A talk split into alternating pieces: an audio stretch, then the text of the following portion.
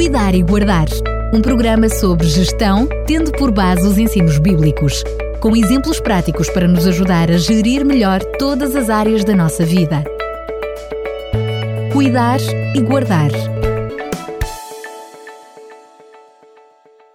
Voltamos a estar juntos e voltamos com alegria e entusiasmo para lhe trazer mais um Cuidar e Guardar. Nesta série que temos falado sobre as parcerias, ficou prometido que hoje iríamos falar sobre a intimidade. Quem nos traz este assunto é sempre Fernando Ferreira, que cumprimento desde já. Fernando Ferreira, mais uma vez, bem-vindo. Muito obrigado. É um prazer estar mais uma vez com os nossos ouvintes na continuidade deste tema e hoje vamos refletir um pouco sobre a noção de intimidade na reflexão sobre parcerias para a vida, depois de falarmos no último programa sobre a importância da presença, hoje gostaríamos de discorrer sobre a intimidade.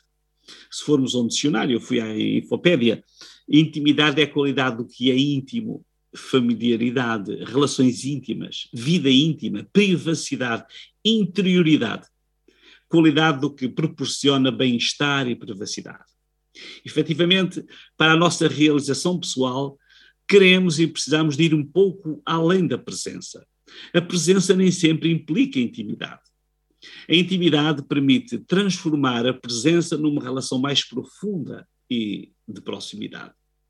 Podemos falar de intimidade nas relações humanas. Todos conhecemos amigos e alguns temos amigos íntimos. Conhecemos cônjuges muito íntimos e outros muito distantes. Na gestão da vida e, sobretudo, na gestão da vida cristã, precisamos de ter algum vislumbre dos planos de Deus para a intimidade com o ser humano. Em todo o primeiro capítulo de Gênesis, apercebemos da presença de Deus.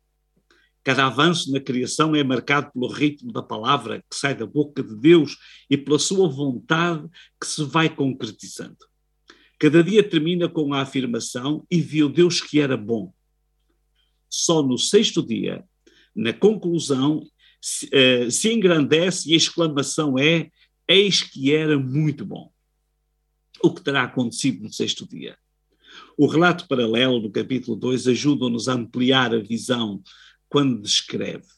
Então o Senhor Deus formou o corpo do homem com o pó da terra, insuflou nele o sopro da vida e o homem tornou-se um ser vivo.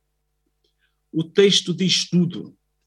Quando Deus acabou de moldar aquele barro, na forma que se tornaria Adão, deve ter sido uma, uma forma perfeita.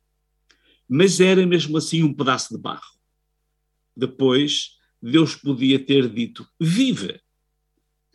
Recorda-nos a reação de Miguel Ângelo quando terminou a escultura de Moisés, arrebatado no momento de alucinação diante da beleza da estátua, bateu com o um martelo e começou a gritar: Por que não falas?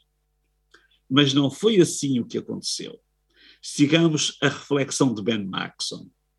Numa descrição antropomórfica, podemos ver este Deus, o Criador, baixar-se mais uma vez, pondo os seus lábios sobre as narinas e os lábios de barro, e a soprar para dentro deles o fogo da vida, e o homem a transformar-se num ser vivo.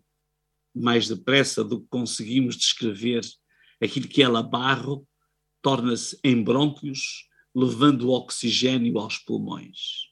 O que era barro torna-se em pequenos alvéolos, frágeis sacos de ar, onde a troca de gases entre o ar e o sangue tem lugar. O que era barro transforma-se em veias e artérias. O que era barro transforma-se em sangue a fluir. O que era barro transforma-se num coração pulsando em média 60 ou 80 vezes por minuto, levando a vida e nutrição ao resto do corpo.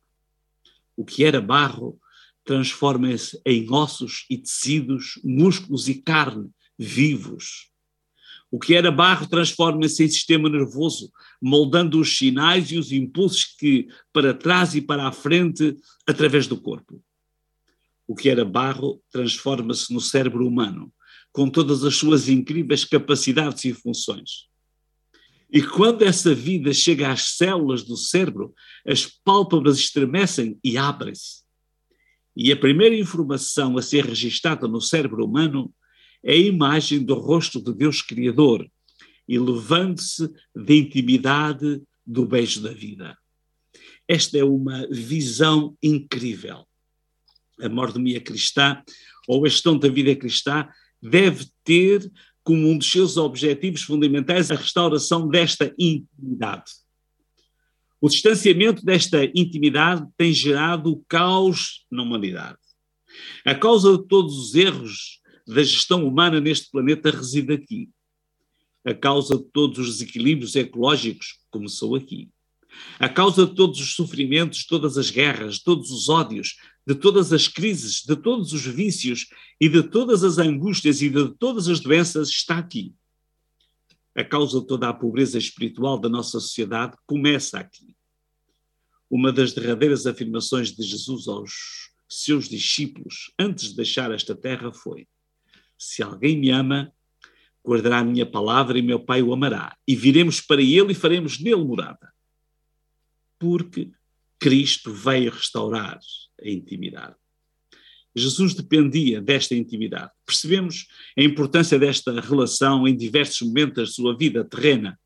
Antes de escolher os doze discípulos, o evangelista Lucas registrou: E aconteceu que naqueles dias subiu ao monte a orar e passou a noite em oração a Deus. Lucas 6,12. O ser humano escolheu e persiste em escolher viver na idolatria do individualismo e no drama da solidão cósmica. Rejeitou e continua a rejeitar e a fugir da presença de Deus. Deixou de partilhar a intimidade que Deus ofereceu e de tudo quanto investiu para que esta se tornasse permanente. O profeta Zacarias dirigiu uma mensagem cheia de esperança aos cativos de Judá, que pode ser aplicada para nós, os separados e os exilados da intimidade de Deus no século XXI. Voltai à fortaleza, ao presos de esperança. Também hoje vos anuncio que vos recompensarei em dobro. Zacarias 9:12. Deus referia-se ao seu povo disperso e solitário como presos da esperança e não como votados ao esquecimento e ao desespero. Há esperança. Nunca se assuste da intimidade com Deus beneficie do momento e prepare a eternidade. Isto é, cuidar e guardar. Chegamos ao fim de mais um programa e falta apenas, antes de nos despedirmos, de lhe perguntar qual será o tema do próximo programa. O próximo programa vai ser sobre eh, comportamento. Nesta sequência falaremos ainda sobre comportamento. Já temos falado noutros contextos, mas iremos voltar lá. Fica então combinado, Fernando Freira, mais uma vez. Muito obrigado e até lá, se Deus quiser. Até lá e um abraço para todos. Cuidar e Guardar um programa sobre gestão, tendo por base os ensinos bíblicos, com exemplos práticos para nos ajudar a gerir melhor todas as áreas da nossa vida. Cuidar e Guardar